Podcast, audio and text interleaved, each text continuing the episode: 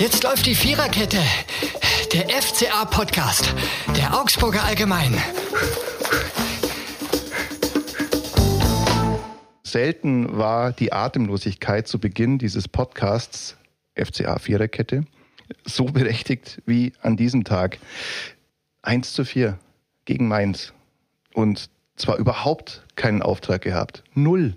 Gar keinen Auftrag. Aber dafür immerhin mit Marco Scheinhof. Hallo Marco. Hallo Flo, ja, guten Morgen.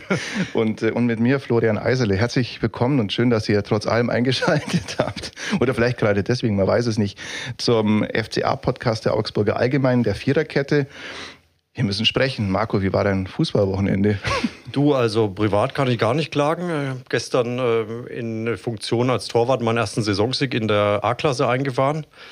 Was auch ganz gut war, ein bisschen mal abzuschalten von dem, was am Freitagabend passiert ist in Mainz. Ähm, also das war schon niederschmetternd, muss man schon sagen. Wenn man da im Stadion sitzt und sich sowas mit angucken muss, ja, da fehlen einem tatsächlich auch mal die Worte. Also wirklich innerhalb von ganz kurzer Zeit klargemacht, was es an diesem Tag zu bestellen gibt für den FC Augsburg, nämlich exakt überhaupt gar nichts. Und zwar von der ersten Minute an. Wirklich von das Anfang muss man halt an. wirklich sagen. Ja. ja. Also zweite Minute war ja schon Gikiewicz gefordert, da mit einer wirklich äh, guten Abwehraktion, dass er das 0-1 verhindert, sonst wäre es schon nach zwei Minuten alles vorbei gewesen, vermutlich. Ja. Ich habe mich an ein Spiel erinnert gefühlt, das der FC Augsburg vor gar nicht allzu langer Zeit bestritten hat. Das war auch ein Freitagabendspiel gegen Köln in Augsburg. Da stand es auch 0-3 zur Halbzeit und die Vorzeichen waren genau gleich. Und nach diesem Spiel, wir wissen es alle noch, das ist zwar noch 2 zu 3 ausgegangen, aber das hat natürlich nicht darüber hinweggetäuscht, dass der Auftritt genauso katastrophal war wie das, was am Freitag zu sehen war. Da gab es einen Trainer, der neu war in Augsburg. Das war das letzte Spiel von Heiko Herrlich. Und danach hat Markus Weinziel übernommen. Und ich würde behaupten, dass in 20 Prozent oder mehr aller Bundesligisten mindestens ein Trainer nach so einer Vorstellung weg wäre. In Augsburg ticken die Uhren noch anders, oder? Ja, also sie ticken tatsächlich noch anders und ja, Klaus Hofmann hat es ja am Dienstag in der Jahreshauptversammlung nochmal ganz klar gemacht, äh, das vollste Vertrauen in Markus Weinzel zu haben. Woraus sich das momentan speist, äh, ist, glaube ich, nach dem Freitagabend nicht sofort jedem klar. Aber offensichtlich sehen sie halt in Markus Weinzel noch den Trainer, der hier Erfolg hatte. Das ist ja unbestritten so und sie trauen ihm zu, diesen Erfolg zu wiederholen ja, das muss man sagen, ich glaube auch in seiner ersten Zeit hier in Augsburg hat es ja ein bisschen gedauert, bis er da ein funktionierendes Gebilde zusammen hatte, bis alles so richtig gepasst hat. Vielleicht muss man ihm noch die Zeit geben, aber er hat jetzt saisonübergreifend, glaube ich, mit Pokal äh, zwölf Pflichtspiele oder hat neun diese neun, Saison, drei, neun Bundesligaspiele, zehn mit Pokal, äh, vergangene Saison drei, drei Spiele, 13, 13 Spiele. Mhm. Und daraus, also wenn man Greifswald dazu zählt, dann drei Siege. Das ist natürlich schon das ausbaufähig. Sehr, sehr wenig, ja. Das ist bei Markus Weinziel immer so gewesen bei seinen Stationen, dass der Start kein guter war. Beim FC Augsburg stand er, das wissen wir ja auch schon vor der Ablösung, als Stefan Reuter kam, nach dieser Hinrunde mit neun Punkten. Der Rest der Geschichte ist bekannt. Das lief dann ganz gut. Bei den anderen Vereinen auf Schalke und in Stuttgart hat er sich einen ähnlichen Start geleistet. Es gab danach keine Fortsetzung der Geschichte. Ja. Und da ist jetzt die Frage, gibt es für Markus Weinziel eine Fortsetzung der Geschichte? Wie sinnvoll erachtest du das zum jetzigen Zeitpunkt? Ist natürlich schwer zu sagen, wenn du den Freitagabend erlebt hast, wie er versucht hat, natürlich, also natürlich hat er die Mannschaft ja mit einem gewissen Plan auf dieses Spielfeld geschickt. Also hoffen wir zumindest mal, sagt er ja auch und äh, wird er auch so getan haben. Aber dieser Plan wurde halt wirklich von Minute eins an im Prinzip äh, von den Spielern nicht verfolgt. Dann hat er versucht, von draußen einzuwirken auf die Mannschaft. Immer wieder die gleiche Gestik, immer wieder, wir müssen kompakter stehen, wir dürfen nicht so viele Räume bieten. Ist ja eigentlich für einen Bundesliga-Profi verstehbar, auch von, wenn es im Stadion ein bisschen lauter ist, kann er eigentlich sehen, was der Trainer jetzt hier gerade will und was wir eigentlich machen müssen. Aber keiner hat irgendwie da reagiert oder noch ihm folgen können. Und da stellt sich natürlich die Frage, warum? Also war die Mannschaft wirklich überfordert? Hat sie diese, dieser frühe Rückstand so aus der Bahn geworfen, dass sie einfach nicht mehr, überhaupt nicht mehr wussten, was zu tun ist? Oder ist halt irgendwie auch die Bereitschaft momentan nicht so da auf den Trainer zu hören. Das ist halt immer die Frage, woran es dann letztlich liegt. Das wirkt alles sehr lethargisch und zwar schon seit längerer Zeit so. Wir hatten es ja oft hier öfter auch schon in diesem Podcast, dass es eine Sache der Kommunikation ist, dass einfach viel zu wenig auf dem Platz miteinander gesprochen wird, viel zu wenig das Und wenn dann wird, wird gemotzt. Also genau. war auch auffallen, dass dann irgendwann die Spieler anfangen, gegen, gegeneinander zu motzen. Und ich glaube, am Freitag hatte wirklich keiner irgendeinen Grund, auf den anderen sauer zu sein, weil da war vielleicht mit Gikiewicz in manchen Situationen ausgenommen, der noch versucht hat, das Ganze im Rahmen zu halten. Aber der Rest vor ihm ist mir kein Spieler aufgefallen, wo du sagst, ja, der hätte jetzt das Recht, hier wirklich die anderen zu kritisieren, weil er so viel besser war. Vor allem Jeffrey Hauveleo, finde ich, wirkt sehr gereizt. Er verwickelt sich immer mehr in Scharmützel mit Gegenspielern, mit eigenen Spielern, mitunter natürlich auch zu Recht, wenn man sich die Fehler der, der eigenen Spieler anschaut. Aber auch er macht natürlich Fehler, Klar. verursacht Elfmeter das ist jemand, der sehr gefrustet wird gerade. Ja, der einfach sehr genervt ist. Du hast es auch gemerkt nach dem 0 zu 1, als Robert Gummi ja über den, oder den Ball irgendwie durch die Beine kriegt, weil er ihn nicht richtig trifft. Und da war er einfach, das hast du an seiner ersten Reaktion gesehen, sowas nervt ihn natürlich, den, den Jeffrey Roveleo. Und äh, weil er genau weiß, jetzt ist 0-1, weiß nicht mehr genau die Minute, aber es war ja noch sehr in der Anfangsphase des Spiels. Und ja, das hat natürlich das, was vorher schon wirklich eigentlich noch nicht funktioniert hat, völlig kaputt gemacht dann. Und dann war das Spiel eigentlich schon gelaufen. Mhm. Und Jeffrey Hauveleo war auch nach dem Spiel, hast du mir vorhin erzählt, zumindest ein bisschen angefasst. Ne? Ja, er war ein bisschen, also der FSV Mainz hat als einziger Bundesligist momentan eine Mixzone, also sprich, das ist die, der Bereich, in dem wir Printjournalisten dann mal mit den Spielern wieder reden können. Das gab es jetzt ja eineinhalb Jahre eigentlich in den Bundesliga-Stadien nicht jetzt in Mainz, die haben es angeboten und ja, klar, er hat sich dann, muss man ihm natürlich auch äh, anerkennend, fand ich das schon, dass er sich hinstellt und sagt, okay, er stellt sich den Fragen. Es gab andere Spieler, die einfach wortlos da durchmarschiert sind und nicht nach links oder rechts geguckt haben. Er stand dann da, aber natürlich merkst du ihm an, dass die Laune nach so einem 1 zu 4 nicht wirklich gut war. Hm. Und auch die Stimmung äh, dementsprechend auch ist. Also das Ding ist ja auch, es ist ja kein, kein Schnellschuss. Es ist jetzt nicht ein einmaliger Ausrutscher in dieser Saison, sondern es war zum dritten Mal nach neun Spieltagen so, dass der FC Augsburg vier Gegentore bekommen hat. Ein 0 zu 4 gegen die TSG Hoffenheim zum Saisonstart, dann 1 zu 4 gegen Leverkusen, jetzt ein 1 zu 4 gegen Mainz und eigentlich gefühlte mindestens vier Gegentore hast du beim 0 zu 3 beim SC Freiburg kassiert. Also wenn du jetzt mal die Rechnung aufmachst, neun Spiele, davon vier Klatschen. Eigentlich fast in jedem zweiten Spiel bekommst du eine Abreibung, wirklich, dass dir danach noch die Ohren pelzig sind eine Woche. Hm. Ja. Ist jetzt keine gute Basis, auf die man aufbauen kann. Ja? Und wie gesagt, es gab Situationen schon, auch mit anderen Präsidenten, würde ich mal behaupten, da wäre wahrscheinlich nicht nur der Trainer weg gewesen nach so einer Nummer, sondern auch der Manager. Und tatsächlich kann man sich die Frage stellen, nach Stefan Reuter. Stefan Reuter ist jemand, der sehr lange Zeit dabei ist, der unbestritten große Verdienste sich erworben hat um den FC Augsburg, bei dem man jetzt aber langsam mal fragen kann, ja, welche Rolle spielt er in der ganzen Geschichte? Natürlich äh, hat er nicht alle Entscheidungen richtig getroffen. Ich denke, da brauchen wir jetzt nicht groß drüber diskutieren. Das ist einfach so. Wenn du fünf Trainer in fünf Jahren hast, dann ist da einiges schiefgelaufen. Ob er jetzt Heiko Herrlich gegen den Willen von anderen Entscheidungsträgern des Vereins durchgesetzt hat. Wahrscheinlich hat er vergangene Saison zu lang an Heiko Herrlich äh, festgehalten. Wirft man ihm ja auch vor, dass er früher den Trainer hätte wechseln müssen.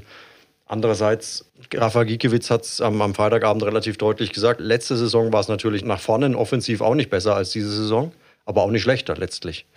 aber was sie letzte Saison hatten, ist einfach eine defensive Stabilität. Also er kann sich an kein Spiel erinnern, wo er mal vier Gegentore kassiert hat vergangene Saison.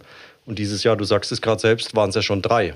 Mhm. Und, Und, allgemein, Entschuldigung, auch das mal, wenn man die Torbilanz einfach mal anschaut, fünf Tore, der schlechteste Sturm und 18 Gegentore, die drittschlechteste Abwehr der Liga. Das sind, und, und wir, wir haben es ja im Vorfeld auch gesprochen, auch die weiteren Parameter, wenn man jetzt sich die erarbeiteten Chancen anschaut, ja. die Chancenverwertung ja auch. Ja. Es ist überall, also du hast ganz wenige Chancen und die, die du dann hast, die vergibst du auch noch leichtfertig. Also es ist wirklich, sorry, da, da findet man, auch wenn man nach statistischen ja. Hoffnungsschimmern sucht, derzeit nicht viel. Nee, ja? nee, nee. Und wenn du dann auch noch die Zweikampfquote am, am Freitag anguckst, 40 Prozent in der ersten Halbzeit, ja, also wie willst du da ein Bundesligaspiel gewinnen? Mhm. Ist eigentlich äh, undenkbar. Das ist so. Und bei Reuter ist jetzt auch die Frage, man hat jetzt den fünften Trainer in fünf Jahren, ja. Markus Weinziel. Diese fünf Trainer werden gezählt nach dem Abschied von Markus Weinziel im Jahr 2016 nach Schalke. Und das Interessante an diesen Trainern, wenn man sich die mal anschaut, finde ich, da war dabei mit Dirk Schuster der harte Hund, der, sagen wir mal, taktisch sehr konventionell angegangen hat. Aber das ist einfach eine Type. Es gab dann Manuel Baum, den Wissenschaftler. Es gab Martin Schmidt, den Kumpeltypen. Es gab äh, Heiko Herrlich, den Super-Ex-Profi, der alles gewonnen hat, äh, was es fast zu gewinnen gibt. Und mit keinem dieser Trainer ist man glücklich geworden. Und jetzt hat man den Trainer genommen, der Markus Weinziel, mit dem es ja geklappt hat, am nächsten kommt, nämlich Markus Weinziel selbst. Und bei Markus Weinziel selbst scheint es jetzt, Stand jetzt auch zumindest schwierig zu sein. Beziehungsstatus sehr kompliziert. Und da kann man mal fragen, vielleicht hängt es ja nicht an den Trainern. Ja, vielleicht hängt es ja nicht an den Trainern. Vielleicht hängt es tatsächlich an der Mannschaft, ja. Mhm. Andererseits, äh, im Sommer hatten ja viele davon geredet, es sei der beste FCA-Kader jetzt äh, in der Bundesliga-Zugehörigkeit, jetzt in den elf Jahren, den sie jetzt zusammengestellt haben. Niklas Dorsch, Arne Meyer, zwei U21-Europameister. Ich glaube, deren Verpflichtung hat im Sommer keiner kritisiert, sondern das Gegenteil. Also da wurden ja die Verantwortlichen gefeiert im Prinzip, äh, dass sie solche Spieler hier nach Augsburg holen, weil ja hinter Niklas Dorsch angeblich etliche Top-Vereine her gewesen sind. Und also von den Namen her, glaube ich, waren die Verpflichtungen ja nicht so schlecht. Auch vergangene Saison, wenn du nochmal zurückguckst, hast du einen Kalitschuri, einen Gikiewicz, einen Tobias Strobel ablösefrei bekommen. Manche Natürlich. sagen, das ist ungefähr der Gegenwert, den Tobias Strobel gerade auf dem Transfermarkt darstellt. Ja, ja, natürlich, klar. Wenn du ihn jetzt am Freitag wieder gesehen hast, das ist jetzt äh, wenig Bundesliga-tauglich, was er momentan bringt. Äh, ob er nochmal jemals in die Spur kommt, Momentan bestehen da, glaube ich, große Zweifel. Aber jetzt mal rein von den Transfers drauf geguckt, das hört sich ja alles so schlecht nicht an. Aber irgendwie funktioniert es nicht. Also ein Dorsch ist noch nicht wirklich angekommen. Dann fällt er jetzt drei Wochen wegen Krankheit aus. Was ist das eigentlich, ja? Krankheit. Also und, und auch Udokai. Also, Udokai, ja, mit seiner Muskelverletzung kommt nicht wirklich zurück. Also, also ist, ja, ja. ich habe ihn mal vor kurzem getroffen am Trainingsgelände, wo er eigentlich sehr optimistisch war, wo er gemeint hat, ja, es müsste eigentlich relativ schnell gehen. Und jetzt plötzlich fällt er noch, noch länger offensichtlich Ja, das hieß am Anfang ja. ja, den machen wir mal sicherheitshalber raus, den, den schonen wir mal, aber alles easy peasy, Jungs, ja, ne, ja. alles gut. Und jetzt auf einmal, der fehlt, fehlt jetzt, wochenlang. Ja, monatelang schon, ja. Auch Niklas Dorsch jetzt plötzlich wieder, also im, im Abschlusstraining vergangene Woche vor dem Heimspiel gegen Bielefeld am Freitag war er, stand er auf dem Platz war jetzt zumindest für mich jetzt nicht erkennbar, dass es ihm richtig schlecht geht noch von der Erkältung. Dann am Sonntag fehlt er plötzlich wieder wegen seiner Krankheit eben. Und äh, ja, das sind halt alles so Dinge, die momentan zusammenkommen. Arne Meyer kommt hierher nach Olympia, nach U21 EM, schleppt er einfach mit sich rum im Körper, wird dann, ist nicht richtig fit, äh, klar, dann zwickt hier, zwickt dort, kleine Verletzung, bis der, der kommt jetzt vielleicht so langsam in Schwung erst. Und so hast du halt verschiedene kleine Baustellen, die sich dann einfach zu einer riesigen Baustelle ergeben und die Konsequenz sind dann eben solche Spiele wie am Freitag in Mainz. Mhm. Man muss schon auch sagen, jetzt Stefan Reuter, auch wenn das immer so rüberkommt, der hat jetzt halt nicht nur Vollnieten geholt, ja, auch wenn das jetzt in sozialen Netzwerken teilweise so ist, wenn man sieht, äh, Reese Oxford, der scheint sich ja. jetzt zu stabilisieren. Äh, Gab es ja große Kritik an genau. ihm, wie genau. kann man so einen Spieler überhaupt holen und dann auch noch langfristig verlängern. Ich glaube jetzt auch mal den Freitag, wo er auch nicht die idealste Leistung gezeigt hat, aber ich glaube, das sollte jetzt nicht der Maßstab sein. In den Wochen zuvor war der richtig stark und hat gezeigt, was er für eine Entwicklung genommen hat. Und ja, also da. Genau, dann gibt es Florian Niederlechner, der wie die Faust aufs Auge zum Rufen FCA. Vargas, der sicherlich, Vargas, auch genau. wenn er eine schwere Phase momentan mhm. durchmacht, sicherlich ein richtig guter Fußballer ist. Und ich bleibe auch dabei, dass das ein guter Kader ist. Das mag in der aktuellen Situation ein bisschen unorthodox wirken, diese Sichtweise, aber wenn man mal die einzelnen Spieler durchgeht, Gikiewicz, absolut Bundesliga-tauglich, einer, letzte Saison einer der besten Bundesliga-Keeper. Ja. Iago, der wirklich eine gute Saison spielen kann, hat er letzte Saison gezeigt. Dann hast du Jeffrey Hauveleo, Felix Udukai, Reese Oxford, die in der Innenverteidigung wirklich gutes Bundesliga-Niveau verkörpern. Ja. Rechte Verteidigerposition da, okay, sind wir bei einer Baustelle. Robert Gumni weiß man jetzt nicht. Vor allem Wobei er sich ja in den vergangenen Wochen eigentlich gar nicht so schlecht präsentiert ja. hat. Immerhin polnischer Nationalspieler auch. Also mhm. Aber natürlich bleibt jetzt der Eindruck vom Freitag und der war natürlich verheerend. Und dann also, hast du im Mittelfeld Niklas Dorsch, der unbestritten, glaube ich, Potenzial hat, der jetzt erstmal sich auf der hat er erst äh, wie viel, sechs, sieben Bundesligaspiele, ja. der sich daran gewöhnen muss, der aber gezeigt hat, dass er es kann. Ja. Dann hast du Ruben Vargas. Also was ich sagen will, ist, in dieser Mannschaft steckt mehr drin. Ja. Die Frage ist, stimmt die Mischung? Ja. Ist das richtig zusammengestellt worden? Ist es harmonisch? Ist das vor allem stabil? Und stabil ist es jetzt, glaube ich, gerade nicht. Denn wenn ein neuer Spieler reinkommt, der, man orientiert sich ja normalerweise an so einer bestehenden Achse, an etwas Stabilen, was es gibt. Und die sehe ich beim FC Augsburg auch nicht. Dann kommt natürlich noch hinzu, dass äh, Markus Weinzel ja jetzt immer mal wieder das System verändert. Er ist ja eigentlich Verfechter der Viererkette, das hat er ja immer wieder klar gesagt, dass das seine favorisierte Spielweise ist. Zuletzt hat er es immer wieder mit einer Dreierkette versucht, natürlich auch aufgrund der, der personellen Situation, wer ihm alles gefehlt hat. Jetzt am, am äh, Freitag hat er ja mit einer Viererkette in der Abwehr begonnen und dann steht es plötzlich zur Pause 0 zu 3. Kein gutes Zeichen und, für eine äh, Viererkette. Richtig, kein wirklich gutes Zeichen. Dann zweite Halbzeit hat er ja dann wieder umgestellt auf die Dreierkette, auch mit der Einwechslung von, von Strobel dann ja, wurde ein bisschen besser, aber ich glaube, dieses Besserwerden hing einzig und allein damit zusammen, weil Mainz irgendwann das Fußballspielen weitgehend eingestellt hat und gesagt hat, komm, wir bringen jetzt diesen Freitagabend gemütlich nach Hause. Dann schießt der FCA ein Tor, Mainz merkt, okay, vielleicht wird es doch nicht mehr ganz so gemütlich, legt nochmal eine Schippe drauf, 4-1 vorbei. Also ja. Das ist übrigens auch ein Muster, das viele FCA-Gegner dann machen. Irgendwann zweite Halbzeit mal einen Gang runterfahren. Freiburg zum Freiburg, Beispiel hat es ähnlich getan, ja. Und, Freiburg, ja. Und es passiert ihnen nichts mehr. Also anders als der FCA, der ist einfach dann halt, wenn wir nochmal aufs Bielefeld-Spiel kurz kommen, der halt dann da auch 1-0 führt, eine gute erste Halbzeit spielt, aber es einfach nicht schafft, dieses zweite oder dritte Tor nachzulegen, weil dann sind die Spiele auch durch. Dann hast du es auch gewonnen. Und so ist halt immer wieder gefährlich und irgendwann kriegst du halt dann den Ausgleich und dann stehst du wieder da und denkst, hm, wie konnte uns das jetzt passieren? Aber es ist eigentlich relativ einfach. Schießt es 2-0, dann passiert es dir nicht. Mhm. Es gibt jetzt Stimmen, die sagen, wenn man denn den Manager austauscht, Stefan Reuter, den Sportgeschäftsführer, dann wäre jetzt ein guter Zeitpunkt. Denn jetzt werden Transfers für den Winter gemacht wenn ich die Winterpause abgewartet habe, dann hat auch ein Manager jetzt eher wenig äh, Möglichkeiten, um Einfluss zu nehmen. Dass Klaus Hofmann hinter Markus Weinzier steht, das ist nach der Jahreshauptversammlung einigermaßen klar geworden. Nicht das, nur einigermaßen, würde ja. ich sagen, das ist zu 1000 Prozent klar ja. geworden. Ja. Das heißt, es sei denn, jetzt gegen Stuttgart folgt vielleicht 0 zu 8 zu Hause, dann wird sicherlich, aber wenn jetzt der, die kommende Woche uns jetzt nicht mit nochmal so negativen Ergebnissen, dann glaube ich, äh, ändert sich an diesem Vertrauen erstmal nichts. Das heißt, wenn es eine Änderung gibt, dann betrifft die jetzt nicht Markus Weinzierr, sondern vielleicht den Geschäftsführer Sport, Stefan Reuter, der übrigens mit keiner Silbe, wenn ich das richtig äh, im Kopf habe, erwähnt worden ist bei der Jahreshauptversammlung. Das gab es auch schon, Jahreshauptversammlung, da hörte sich das anders an. Ja, also ich kann mich auch nicht erinnern, dass er explizit genannt wurde.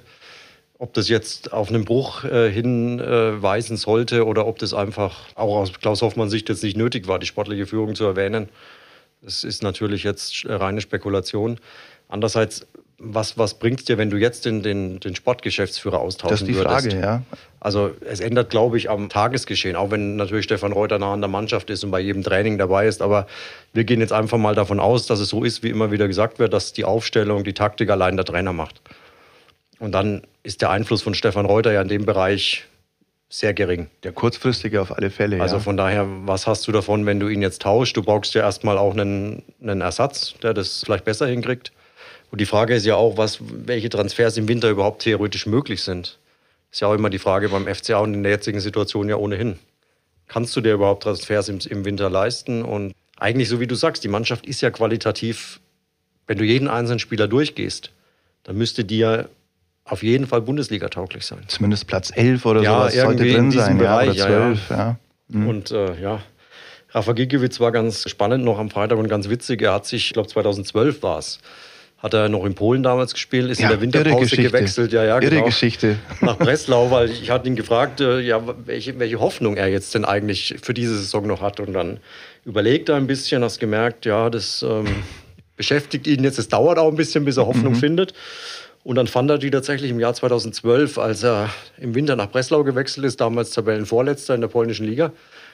Und am Ende waren die Meister. Und dann habe ich ihn gefragt, ja, das heißt also, FCA wird am Ende noch deutscher Meister.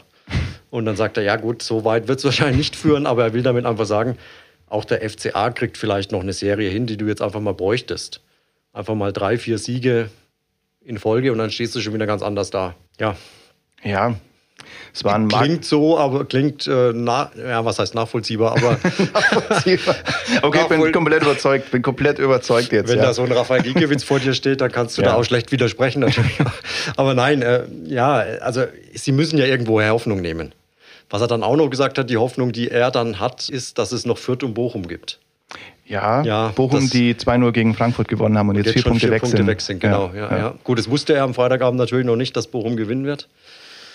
Aber es ist halt immer, ja, ich weiß nicht, ob das das beste Zeichen ist, wenn du darauf vertrauen musst, dass es noch zwei schlechtere gibt. Das ist ein ganz schlechtes Zeichen. Ja. Habe ich in meiner ersten, elften Klasse auch versucht, dass es irgendwie noch so klappt. Es hat, wie du, wie du vermutest, das war meine erste, elfte Klasse nicht funktioniert. Ja, ja. Ist ganz schlecht. Bin wegen dem Torverhältnis damals abgestiegen. Ja. nee, es ist, äh, ist nicht gut. Ja, es ist vor allen Dingen jetzt, äh, am Mittwoch siehst du Bochum. Mhm. Im Pokal spielst du ja gegen Bochum, ist natürlich Pokal, keine Liga. Aber ja, ich glaube, da sollte man dann mal eine andere Leistung zeigen, sonst. Äh ja. Die einzigen beiden Vereine, die noch hinterm FCA stehen, sind Bielefeld, die Mannschaft, gegen die du zu Hause nicht gewinnen konntest, und Fürth, die einen Punkt haben. Ja. Das aus FCA-Sicht hoffentlich auch so bleibt. Das hilft, dir, hilft dir aber nicht, weil dann Nein. ein zweiter auch noch absteigt. Genau, also. das ist das Doofe. Ja. Das, das macht's dann. Fehler im System. 17. Ja. steigt leider auch ab. Wir sparen uns übrigens, liebe Zuhörer, in dieser Woche die Kategorie Spieler des Spiels, weil wir das nicht mal ironisch irgendwie verantworten können, da irgendeinen Spieler oder, oder irgendeine Person auszuzeichnen. Wir möchten auch nicht, das dachten wir immer, ob man notfalls vielleicht mal den Zeugwart auszeichnen, äh, Salvatore Belado, weil die Trikots waren ja immerhin ganz gut ja, hat auch, also wen man auch, wen ich auch lobend erwähnen kann, ist Thomas Kubek. Mhm. Der hat sich dann nach dem Spiel auch sehr engagiert gezeigt. Er hat nämlich äh, auch die Trikotkoffer und ähnliches ja. äh, durch die Katakomben geschoben und äh, war da sehr fleißig und ähm, Super. hat dann äh, ein bisschen ironisch auch äh, in Richtung der Journalisten gerufen. Jeder hat hier seine Aufgabe. und, äh, ja, also. Das ist der bestbezahlte Zeugwart der Liga, glaube ich. Thomas Kubek, ja, ja, ja, ja. Mit dem langfristigsten Vertrag. Ja, ja. Aber Drei, das zeigt ja. halt auch so ein bisschen Sarkasmus, Ironie ja. und äh, ist dann vielleicht auch nach mhm. so einem Spiel mal nötig. Ähm.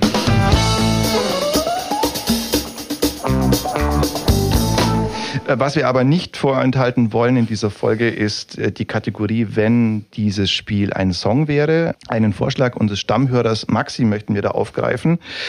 Wenn dieses Spiel ein Song wäre, dann wäre es Oh Johnny von Jan Delay nämlich Johnny Burkhardt, der den FCA auseinandergenommen hat. Da kann man sagen, Johnny, war das notwendig? Muss man auf Leute treten, die am Boden liegen? Zwei Tore, eine Vorlage. Ist das notwendig? Die Antwort ist natürlich ja, natürlich ist das notwendig. Und es ist vor allem dann notwendig, wenn der Bundestrainer im Stadion sitzt, Doch der ihn ja angeguckt, weil ich kann mir nicht vorstellen, warum Hansi Flick sonst in diesem Stadion war. Beim FC Augsburg. Ähm, hat sich jetzt nicht dringend einer empfohlen. Was? Ja, ich ja, überlege jetzt gerade nochmal, aber ähm, ja.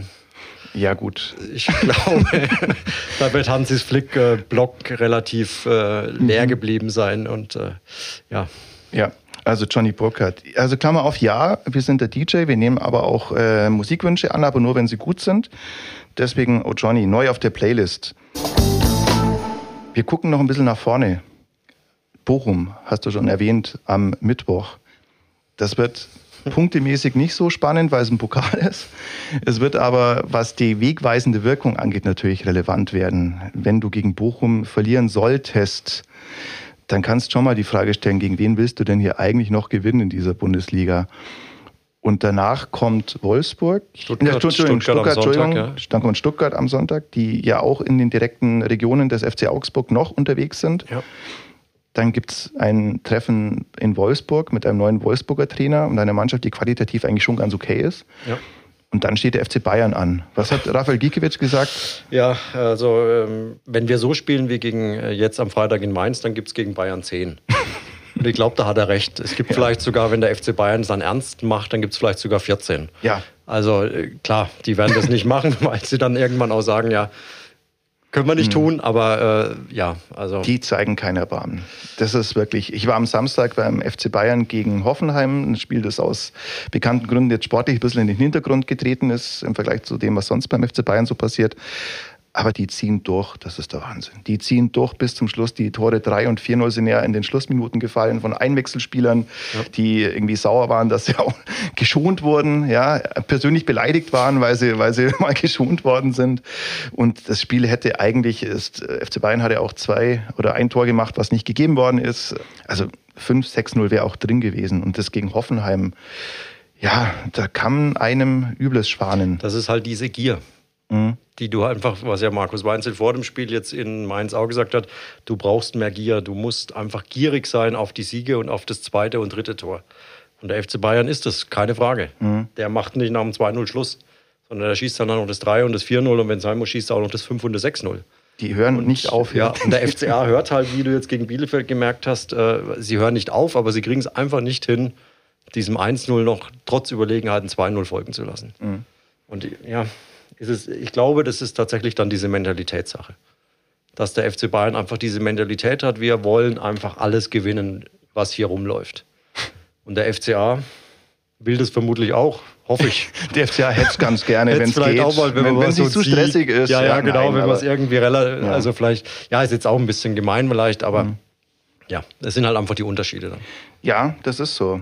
Ich bin sehr gespannt, was in den nächsten Wochen passiert. Marco, wir hören uns wieder. Ja. vielleicht unter anderen Vorzeichen, ich weiß es nicht.